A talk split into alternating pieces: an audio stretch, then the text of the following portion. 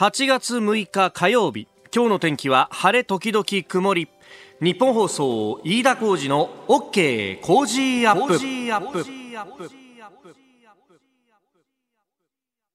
朝6時を過ぎました。おはようございます。ニッポン放送アナウンサーの飯田浩司です。おはようございます。ニッポン放送アナウンサーの新行市佳です。ニッポン放送飯田浩司の OK Cozy up。この後8時まで生放送です。まあ連日暑さが続いております、うん、体調いかがですか？ねねえ。ー、熱中症本当にこれ気をつけないと大変だなと私も昨日ちょっと実感したんですけど、えーあのー、まあ、去るちょっと企画のですね、まあ、ロケのような感じで、うん、あの、炎天下昼の11時ぐらいから外に出ていくっていうね。昨日ですか？そうなんだよ。昨日は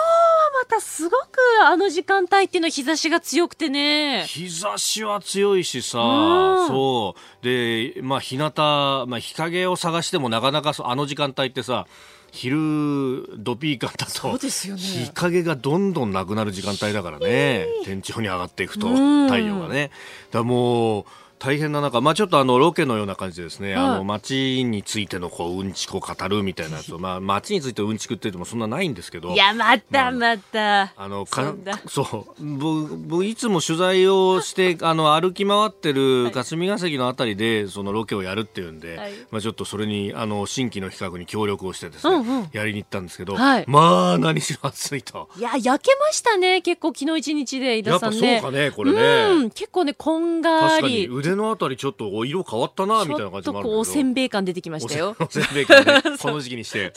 いやでねしかしねあのー、一方で自分はあやっぱ太ったんだなっていうのがすごくよく分かったのがあのまあシャツを着てるわけですよ。でそうするとあの汗をかくじゃないですか、うん、で脇の汗は脇のところでこうね、あのシミになるわけだけど、はい、こう体の部分で例えば胸だとか首のあたりでかいた汗がこうどこに行くかっていうとですねこうお腹のあたりにこう集まってくるんですよ。でお腹のあたりがこう段になってると、はい、こうそこに溜まってこう ちょうどこう胸の下お腹の上あたりのところにですね汗じみがこう溜まってできてしまうという、どうですかお父さん。そういう経験ありますでしょう。ねこれがまたさ会社帰ってくると会社クーラー聞いてて、お腹が冷えるんだ。そうですよね。冷たくなっちゃいますよねいきなり。そう、もうね昨日だからなんかお腹のところをこうやって押さえながら仕事したりとかね。午後は。ちょっとなんかもう帰ってきたら帰ってきたらちょっと腹巻きみたいなの必要かもしれないですよねもう。腹巻きいいね。いや昨日は汗取りよりねそういうことがあるから中にシャツ着てったんだけど、うん、もうシャツもぐしゃぐしゃになっちゃってさ。そうこの寒暖差でまた風邪をひくっていうのがね。そうなんですよね。夏の風はまたちょっと引っ張るからねで関東はこれだけ暑い暑い言ってる中なんですが一方で九州はですね先ほどあの上柳さんの番組の中でそこもお伝えしましたが、えー、台風8号が接近そして上陸と、えー、宮崎市付近に、えー、上陸をしたというような一報もお伝えしました、えー、番組をですねあのラジコのエリアフリーで、えー、聞いてくださってるプレミアムで聞いてくださってる方も結構いらっしゃって福岡の方もいますね、えー、山本こたつさんツイッターです。おはようございます。福岡は不安な雲ですが今のところ雨風ともまだですとまああの進路を見ると、まあ、福岡の辺りっていうのもこれから先雨風強くなってくると、えー、もうすでに100便以上のですね航空便の欠航が発表されております。まあ、あちら方面にこう行く予定のある方はちょっと航空会社などに確認をしてから出かけた方がいいかもしれませんね。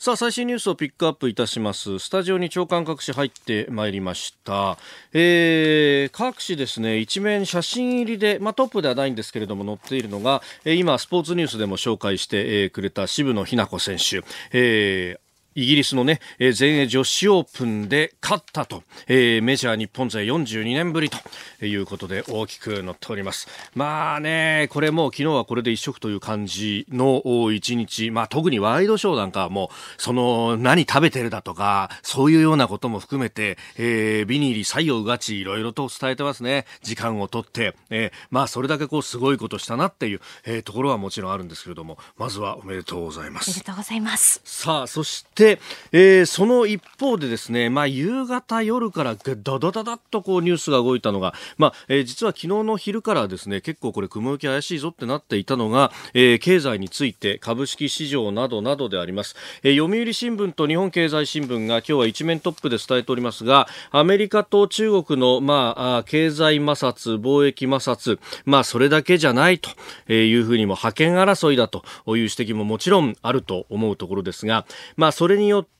えー、為替、そして株式市場と影響を受けております。えー、円が急騰して取引時間中には一時105円台に行ったというようなことがありました。えー、足元の数字をまず見ておきましょう。えー、円相場、現在、お、またあれですね、えー、6時を超えて105円台になってきましたね。えー、足元105円97銭で取引をされております。1ドル105円97銭と。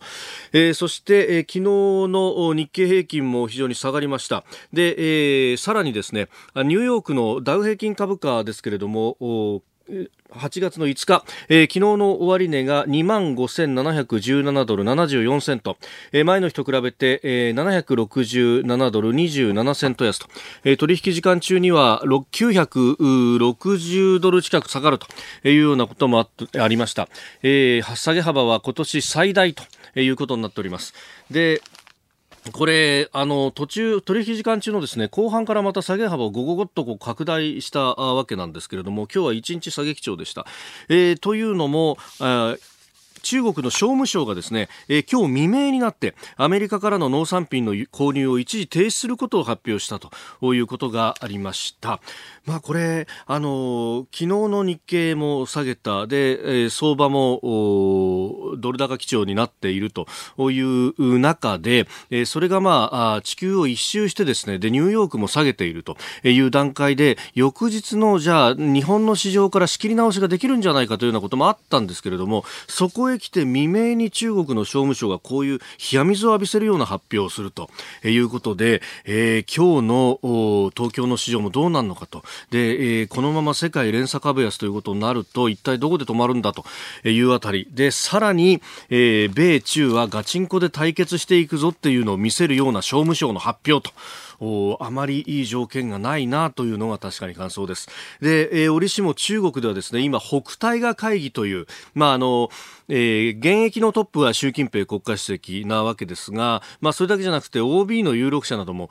集まってですね、えー、今後の、まあ、政治の先行きを話し合うという会議が行われているんですが、まあ、あの、大体こういうところでですね、長老たちから現執行部が突き上げを食うわけですよ。で、特にこれだけアメリカカとの対立というのが先鋭化している中だと、習近平おめえ、あめんじゃねえのかと、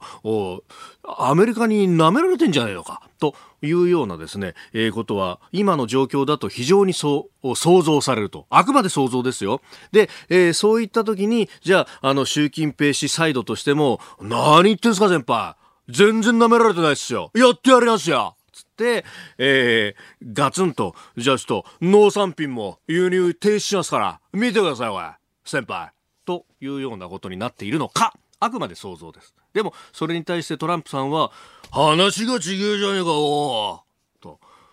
いっぱい輸入するっつったじゃねえか、お為替操作しねえっつったじゃねえか、おというようなことになってですね、えー、経済がどんどんと影響を受けてしまうという今ことになっているのか、ただこれが想像だけに済めばいいんですが、ちょっととそうでもないというあたりにですね、えー、非常に、まあ、あの、笑い事だけで済まされないところもあるわけなんですが、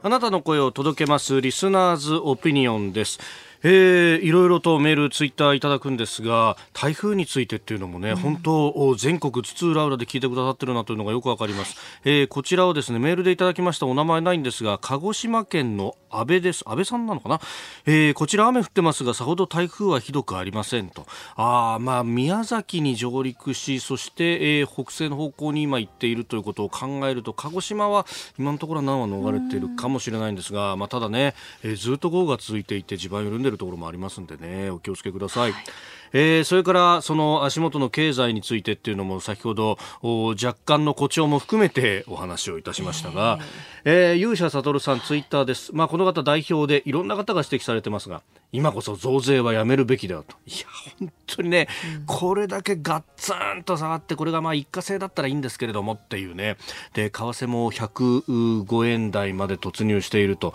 これはあの、昨日ちょっと金融のね、関係の人たちと話したんですけど、まあ昨日あの、財務省と金融庁と、それから日銀がね、為替の担当者集まって、えー、情報交換をやってましたが、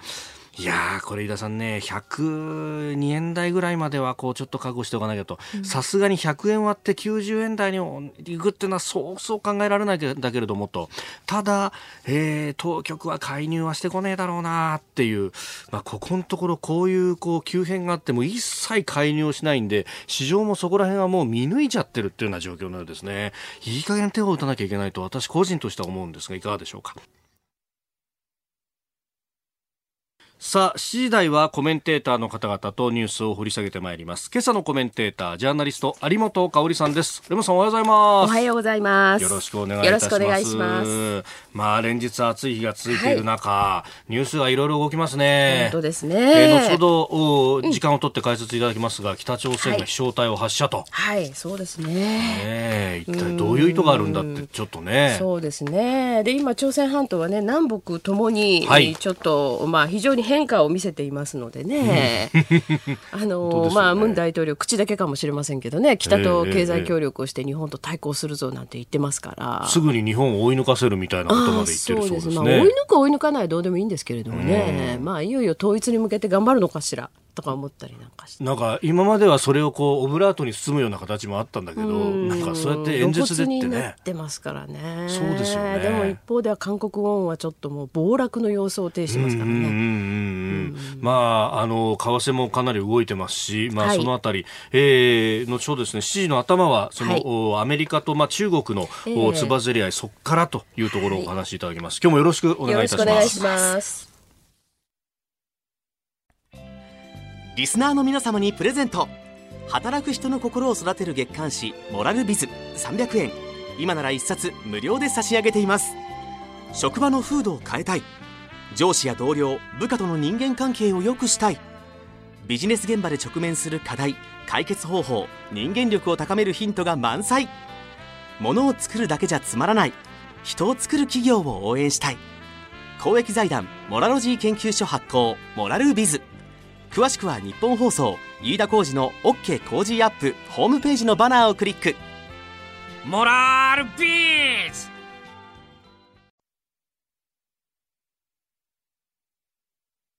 8月6日火曜日時刻は朝7時を過ぎました。改めましておはようございます。日本放送アナウンサーの飯田浩二です。おはようございます。日本放送アナウンサーの新業一華ですあなたと一緒にニュースを考える飯田浩二の OK 工事アップ。7時台はコメンテーターの方々とニュースを掘り下げます。今朝のコメンテーター、ジャーナリスト、有本香里さんです。有本さんおはようございます。おはようございます。有本さんには番組エンディングまでお付き合いいただきます。では、最初のニュースこちらです。中国政府がアメリカの農産品の購入を一時停止すると発表。中国商務省は今日未明アメリカからの農産品の購入を一時停止すると発表しました。アメリカのトランプ大統領が対中制裁関税第4弾の発動を表明したことへの制裁措置としております。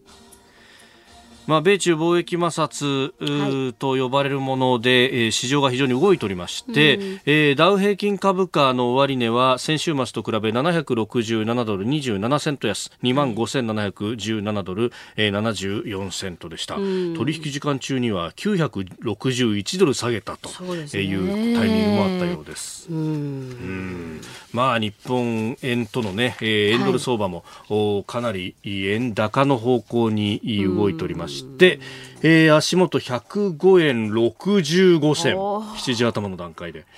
あこれ放送やっているさなかで40銭50銭近く値段が動いてますね。そうですね。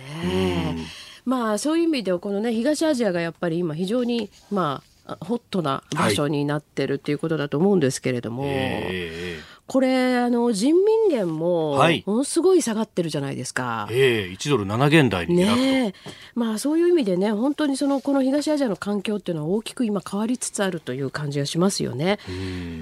あとこの農産品というのが、まあ、中国側にとっての一つのカードっていうね、ええまあ、今までもあのアメリカもあのいろんなまあ産業界はありますけれども農業界っていうのはもう非常にその政治圧力の強い、はい、まあ、業態というんでしょうかね、え、あの業界ですよね、うん、でこれ結構その政治に影響を与えてきてたわけですけれども、はい、大体ここがその中国が結構いいお客さんでしたからね。もともと、えー、特にまあその近年はですね近年というのはその今の習近平政権になるちょっと前から、はい、あの大豆はもう本当に大変なお得意様だったんですよね。おなんか中国でも大豆取れそうなイメージありますけど、えー、もうかなりアメリカから輸入を。そうですね。それはやっぱりあの需要が本当に増えているということとそれからまあ昔はね、はい、あの日本もえー、っと例えばアメリカからの大豆を買うのをやめて中国から買って牽制してみたりなんてそんな時代もありましたけど、はい、まあ、今中国はその自国内の需要が非常に大きいから大豆やっぱり買わないとしょうがないというのと、はい、それからもう一つはまあ中国はなんだかんだ言ったって共産主義の国ですからね、はい、他のねその例えば小麦やなんかっていうのは最大限やっぱり自国の中で賄おうと何かあった時のために、はい、で大豆はその分買おうと。アメリカとかカナダとかいろんなところから買えますからねまあ、そういうふうな流れになってる中で、まあ、この大豆あたりを使って今までいろんなこうアメリカに対しても緩急自在にいろんなことをやってたわけですけどまあこれを使ってくると、だけど、今申し上げたように、中国国内のその需要っていうのはどんどん膨らんでるわけですよ、だからアメリカからじゃあ買わないよって言って圧力かけてそのままいられるかというとそういう状況でもないっていう、ね、今度は国内が持たなくなる可能性もと、ね、まあ、そっちの方が習近平政権としては怖い。そうですね。だから結構これ危険な あのなんかゲームの様相を呈してますよね。うん。まあそんな中でその北戴河会議というまあ OB の人たちも集まっててちょうどねなんかあの始まったのもわからなければ終わったのもわからない。結論も何もわからない。結論もよくわからないというね。なんかこうあの重鎮とかねあのそれこそ今の OB ね。まあだけどそこで結構いろんな重要なことが毎年決まっているというまあそういう時期ではありますよね。まあそのタイミングでこういうのが出てくるとやっぱ突き上げ食らってんのかとかいろいろ憶測しちゃいますが。そこはねあのこの時期になると本当にいろんな憶測が飛びますよね。はい、だけどやっぱり日本は私たち今やっぱり考えなきゃいけないのは、うん、あの冒頭申し上げたように朝鮮半島は非常にその、まあ、不明朗な状況に不明瞭な状況になってきて、はい、でその中で日本は、まあ、韓国との関係をやっぱりちょっとこうリセットしようっていうような流れに来てますよね。で、はい、中国に関してはやっぱり戦略的にね、ええ。ー、まあ、中国との関係というのを今の安倍政権も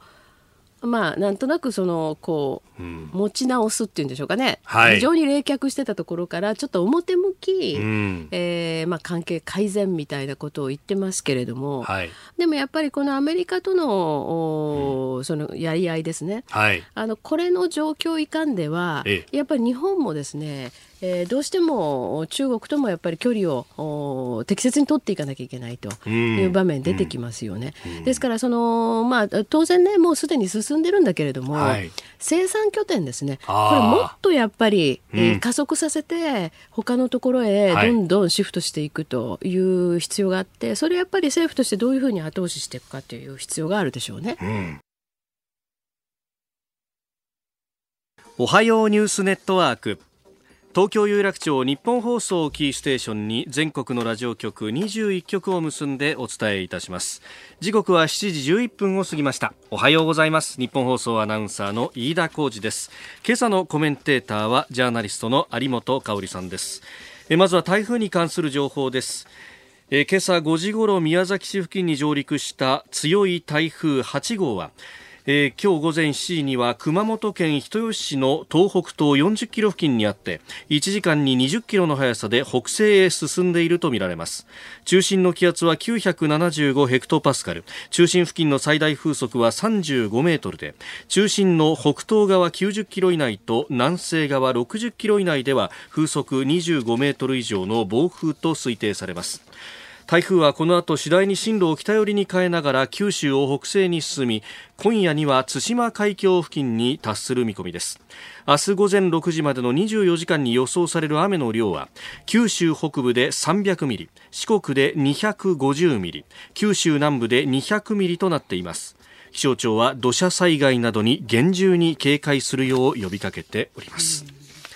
えー、そしてもう一つニュースが入ってきました、えー、ワシントンからの共同通信ですがアメリカのムニューシン財務長官は5日中国を自国通貨を安値に誘導している為替操作国に認定したと発表しました。為替操作国認定を中発表したということです。さあ有本さんこの為替操作国認定。ですね。とうとう。とうとう。いや本当によく踏み切ったと思いますけどね。まあトランプさんはもともと大統領選のね、言ってましたからね。そう大統領選の時からそれは言ってましたけど、えー、でもやらないんじゃないかとずっと思っていたけれど、はい、まあいよいよということですけど。でももう今日の市場は大変なことになりますね。そうですね、うん、えー、これがはい伝わったところでまず、えー、えー、ドル円為替相場がそうですよね、はいえー、7時前後から、うん、急激に円高に触れておりまして、えー、足元現在は1ドル105円61銭付近での取引をされています、うん、まあそれからこれは参考の指標ということになるんですが、はい、えー、シカゴで取引されている円建てのですね日経平均先物、はい、え。ー、えー、これが660円安の1万9930円で推移ということで、まあ、市場の見方として今日の日経は2万円を試す展開になるのではないかと。まあ、あの昨日の終値はあ2万1000円台をキープというところで来てますんで、はい、そのあたりが、えー、どうなっていくのかというところですよね。そうですね、いやまあいよいよ来ましたね。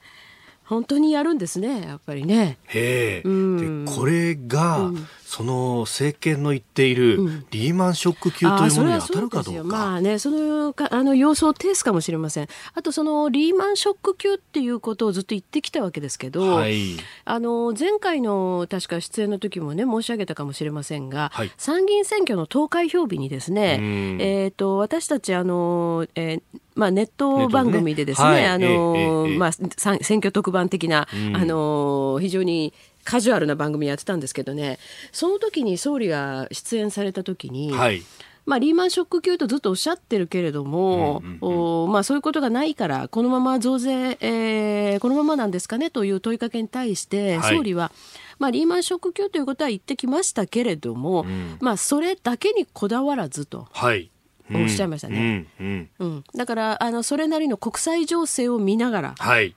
何かが起きれば、うんあの、まあ、従来のそういった、まあ、言葉に縛られない形で、えー、あらゆる手を打っていくんだという回答でしたから、はい、これはかなり大きなインパクトのあることですよね。うん。まあ、世界経済が、まあ、はい、今日もまた動きそうだと。そうですね、はい、さあそんな中、はい、えー、こちらのニュースを取り上げます。韓国のムン・ジェイン大統領が日本政府の対応について両国民に大きな傷と批判。韓国のムン・ジェイン大統領は5日首席秘書官補佐官会議の中で悪化している日韓関係に関して日本政府はこれまでの辛い過去を乗り越え互恵協力的な韓日関係を発展させてきた両国民に大きな傷を与えていると述べ貿易管理上の優遇対象国から韓国の除外を決めるなどした日本政府の対応を批判しました。えー、南北で経済協力をすれば我々は一気に日本に追いつくことができるというふうにも述べたという、まあ、頑張ってくださいとしか言いようがないんですけどそれはね、あのもう日本もいろんなことをねやっぱ韓国からそのお願いされたりねだられたりそのしかもそれがそういうそのちょっとマナーに反してですね、はい、日本側を恫喝するような形でいろんなものをそのおかわりされても困るので、はい、まあ、頑張るなら頑張ってくれればいいんですけどね、あのただやっぱりこれムン・ジェインさんも、まあ、よくある手なんだけどね。これ中国も時々使うんですけど、はい、要するに日本政府と日本国民を分断していや国民同士はね、はい、今までいい関係でやってきてるのに、日本政府がアホなんだ、みたいなことを言うんだけれども、はい、ただやっぱりですね、まあ、我々も韓国見るときにそれは国民一人一人がね、あのみんなあの悪い考えを持ってるというふうには、はい、なかなか判断しにくいところもあるんだけど、だけどやっぱり日韓ともにですね民主主義の国でですよ、はい、自分たちで選挙してリーダー選んでるわけですね。ですからこのムン・ジェイン大統領があこうであるこういう振る舞いであると、はい、でこことここに至ってしまったというのも、うん、まあ、韓国国民が選択した道なんですよね。ですからもうそれは自分たちで何とかしてもらうしかないし、はい、でそのまあ彼らの言う韓日関係ね。こちらから見て日韓関係、えー、えー、これ取り返しのつかない大きな傷を与えたのもまあムン・ジェイン大統領なんだけどまあそれも国民が望んだことでしょと。いう、韓国民がと。ことで、まあ、えー、こちらとしては冷ややかにこの状況を受け止めるしかないんですけどね。うん、でまさにその政府がやってること、はい、日本政府と日本国民は違うんだという、えー、まあ、論で向こうはその、押してこようとしてる。まあ、あの、街頭でのデモも、はい、ノー安倍と、うん、ノー日本じゃなくて、ノー安倍というふうにやってるっていう。ただ、日本側じゃどうかっていうと、まあ、これあの、NHK の世論調査ですけれども、昨日発表された、あの、このホワイト国除外に関して、あの、けしからんという人が8%だったそうなんですよ。1割もいないんですよね。うんですから多少の温度差はあるにしても、はい、9割以上の日本国民がまあこれはこれであの致し方ないというかね、はい、まあ、やらざるを得なかった措置だろうというふうに思ってるわけですから、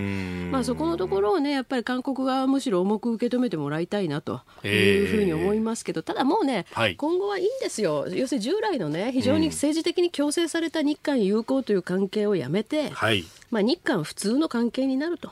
まあ、ドライな、はいえー、国際関係を今後はまあやっていくということでしょうね。うん。う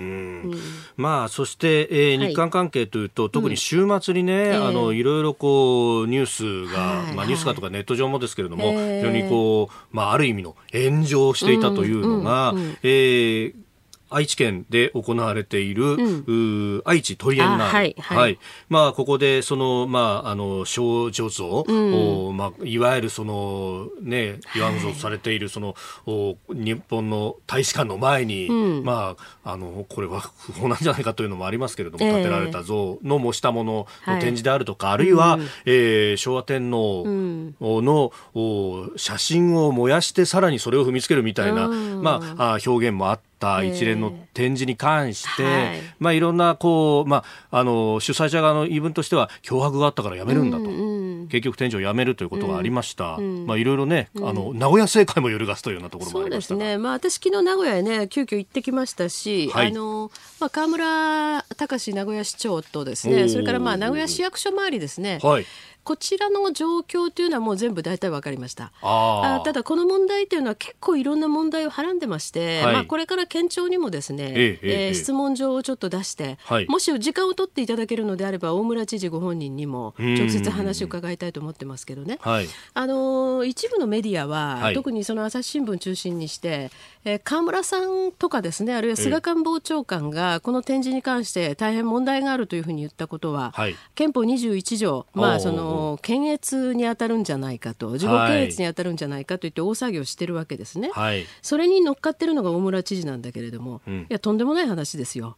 そうじゃないんですよね、うん、まずこれはね例えばその表現の自由ということをもし最大限大村さんが大事にするのであれば、はい、どんな非難があろうがやればよかったじゃないですか。あ途中で展示を取り下げることの、はせずにと。ですよね。うんうん、でね例えばその、まあ、例えば朝日新聞の論調なんかだと、はい、やっぱり表現の自由というものをええ、いろんな強硬な抗議によって、うん、えー、まあ、狭めてしまうというのか圧力をかけてしまう、まあ、そういう不寛容なあ世の中になっているということを嘆いてるわけですけど、はい、いやいやであるならばねやっぱり今まで例えばそのいわゆる保守系と言われる人のね講演会がよくわからない抗議であの潰されたりとかですね。そんなこといくらでも起きてるわけですよ。はい、その時に朝日新聞はその不寛容さは全く嘆いてないし。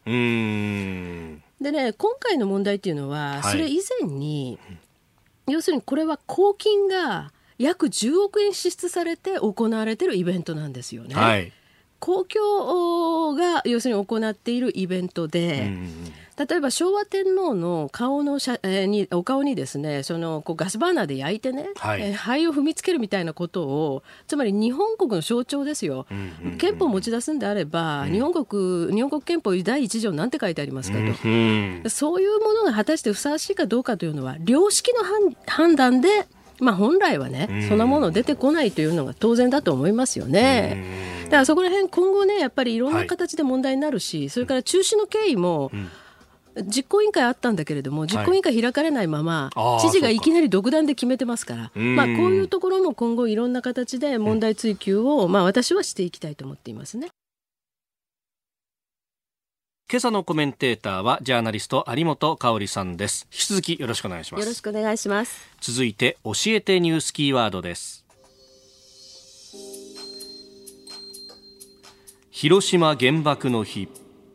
広島は今日8月6日74回目の原爆の日を迎え広島市中区の平和記念公園ではこの後午前8時から原爆死没者慰霊式平和記念式が営まれ被爆者や遺族安倍総理らと各国代表が参列します、えー、広島の松井市長は令和初の平和宣言で国際的な緊張が高まって核兵器廃絶の動きが停滞している世界情勢に懸念を表明する見通しということであります。そうですね。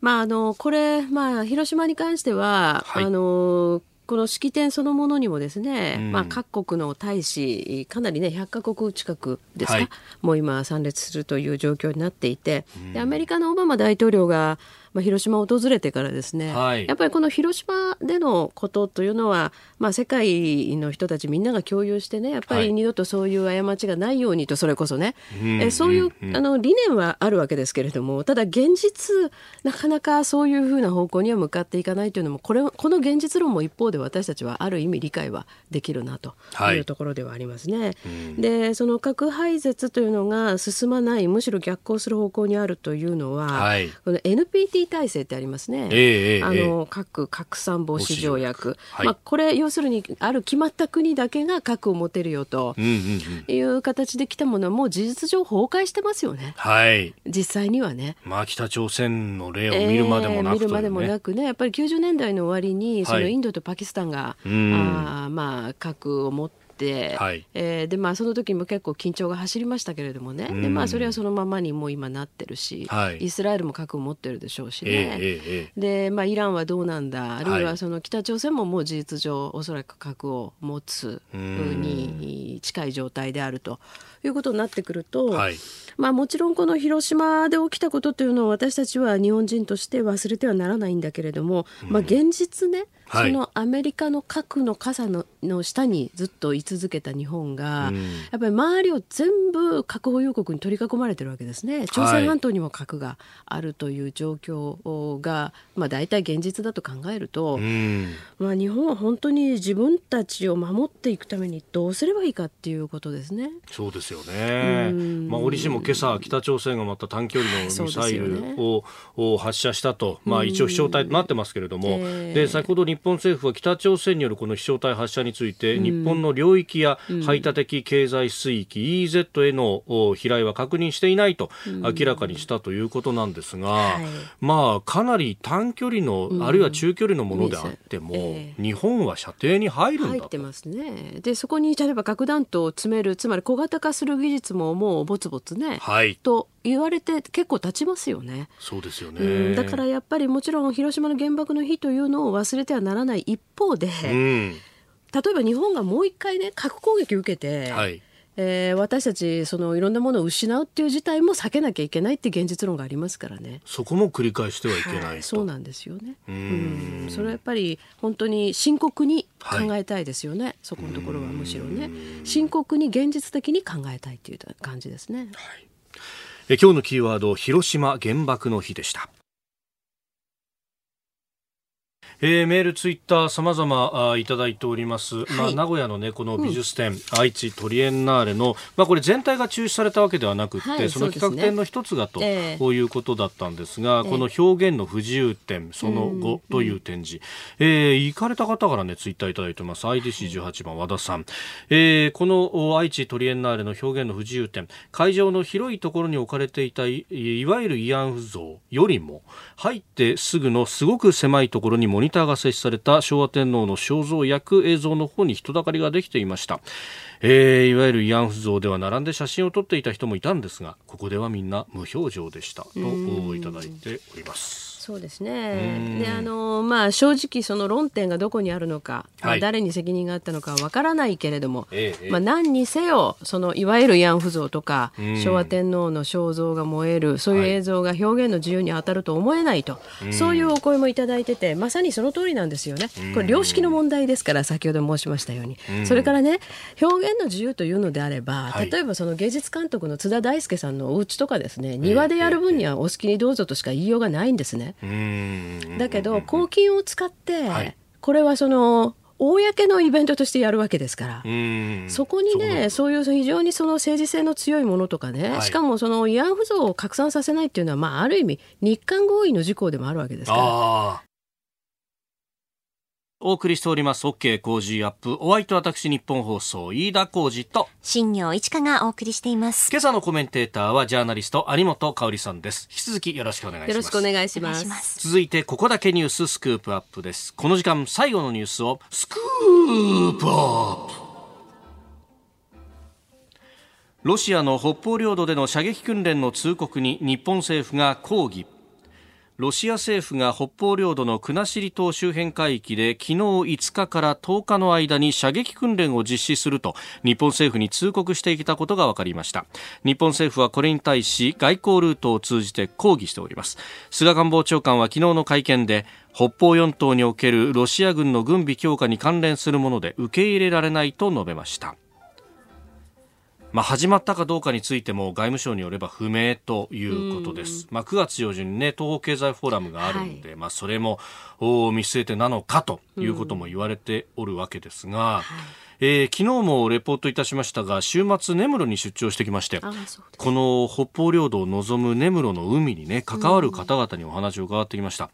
まあ、あの洋上からの模様っていうのは昨日のこの時間リポートをしたんですがこの野サップ岬という、えー、まあ、日本最東端の名前先というふうに言われてますけれども、はい、ここ目の前が五葉前水道というところで、うんはい、わずか3.7キロ先に、うん、えー、北方領土歯舞群島の、まあ、貝殻島、灯台があると。えー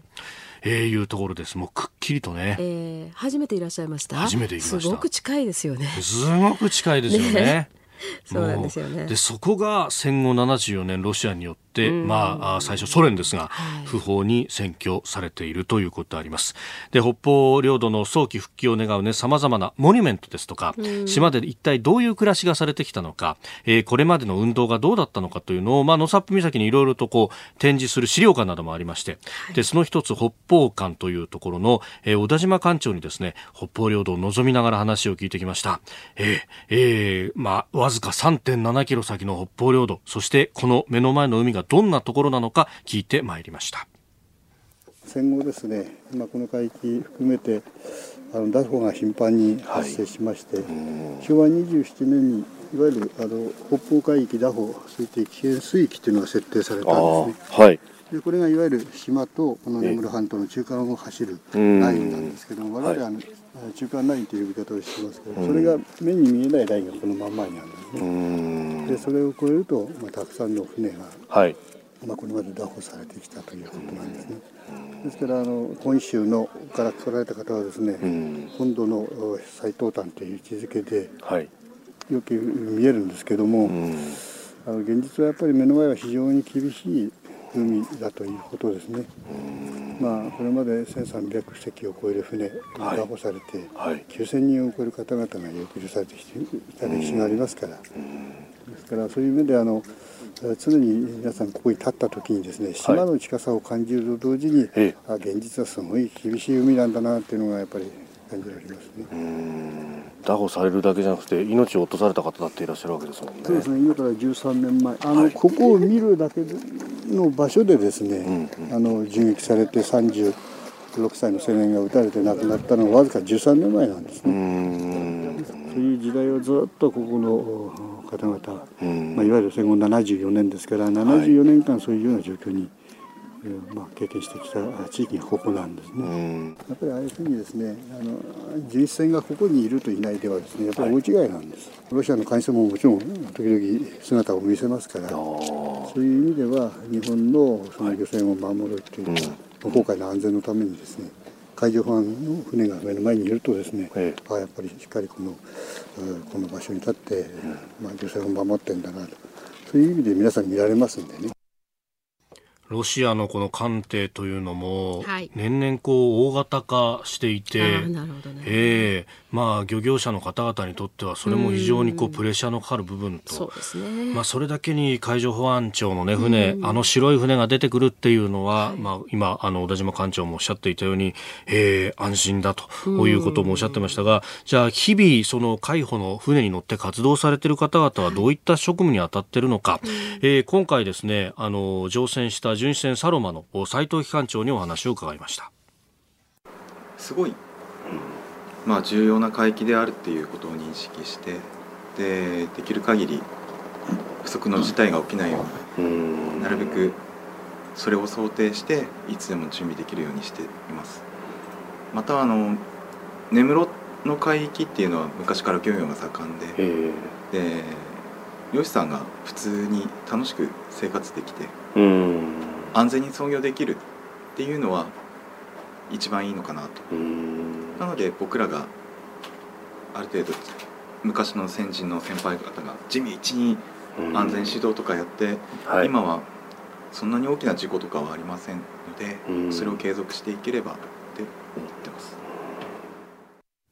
まあ、プレッシャーのかかる海かもしれませんが、だからこそ日々の任務をしっかり確実に行うことが重要だと。まあ、特別なことを何かするんじゃなくって、えただこの一見平和に見える海はそういった地道な安全指導で維持されているというわけであります。で、いわゆるその中間ラインというものが残念ながら引かれてしまっている、はい、その北方領土側で、えー、漁業をするとなると、うん、その貝殻島の灯台の付近での昆布漁と、はい、それからあの取り決めをして入漁料を払ってというですね、安全操業と、まあ、2つのスキームに現在限られているわけです、はい、えー、現場どういった形になっているのか歯舞漁港の野坂さんという、まあ、この方漁業されている方です。お話を伺ってきました。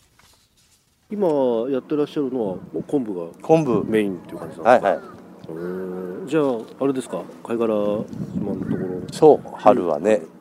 その昔おじいさんたちの時代っていうのはもう自由に向こうに行ってたりした時代があったわけですか？戦争より前はね戦争より前はみんな結構住んでたからね、えー、あっちにね。ああそっかそっか。終戦でこっちみんなほら脱出して。そうそう脱出してきたっていう感じだからねほとんどね。漁するね、うん、回帰だけでもね与えてもらえればさ、うん、少しあっち側にね、はい。羽生前群島のそうそうそうあの今そういえばだいぶ違うんだよね。ああやっぱでもあの辺はいい漁場でもあるそうだね。いろんなもんがウニでも昆布でも。ええええねこっちだって今貝殻って入入業しながら払っててあそう取ってるんだからさ。余計にコストかかってる部分があるわけですよね。そうそうそう。で毎日こう見て金券受けたりさ、はい、あやっぱりあ あるからね。結構あの向こうの、うん、来るんですか？来るねそうそう書類見せろとかそういうのあるあるよ。ぐるぐるぐる回ったりねたまにね音出して、まあ、そうなればほとんど昆布と取る時間がない感じだよね。それに時間取られちゃうとそうね。そっか時間は限られてるわけですね。そうそうそうそうそう。4時間だら4時間でね。ああだから協定でやれるってなってるけどやっぱりそこは窮屈な部分もあるし。あるねまあ、固有の領土、領海での漁業でありながら、そこに様々な窮屈さがあると。まあ、でも一方で、この漁というものは、根室市漁業だけで水揚げ高200億円規模。あ。まあ、加工業なんか回せると、その倍にも上ると一大産業でもあるということで、えー、まあ、今も出ているということなんですが、はい。まあ、あのこの領土問題と大きなテーマがある中で関係する現場の方々は、うん、まあ、この海が平和な海であるように願ってそれが保たれるように地道な努力を重ねてきたという歴史があるわけであります。で北方館の小田島館長そのスーツの襟元にはですね、ベージュがかったブラウンのリボン型のバッジをつけてらっしゃって、あ。の拉致問題のブルーリボンバッジの色違いなんですよ。で拉致問題は人の拉致、でこの北方領土は土地の拉致であると。でまあこう世論を喚起してそして国民の後通しがなければ問題は解決しないじゃないかと、うん、まあ、戦後74年、まもなくその終戦の日を迎えますが、ね、まだ解決しない問題がここにも残っているということであります。まあこれね、しかもまあ戦争が終わった後にも、実はまだ戦闘していたところがあって、うん。ね、日本人兵士の方々も含めて亡くなった亡くなってますからね。うん。ただそのまあ北方でですねその戦闘があって、はい、まあそれでまたそこで激しくこう戦いをした、はい、まあそのおかげもあって。北海道も守られたっていう面もありますからね。そうなんですよね。うん、だからそのあたりのやっぱ終戦間際のね歴史というものにも私たちはちゃんと思いを馳せないといけないですね。この8月はね。うんあのそのね千島のシムシュであったりとかそういった島々にも、はい、戦いね、えー、えー、あの英霊のご遺骨がいまだ眠ったままになっているという。うまだ調査もできていないという。ね本当に。うん。うん74年前に起こった出来事であります。はい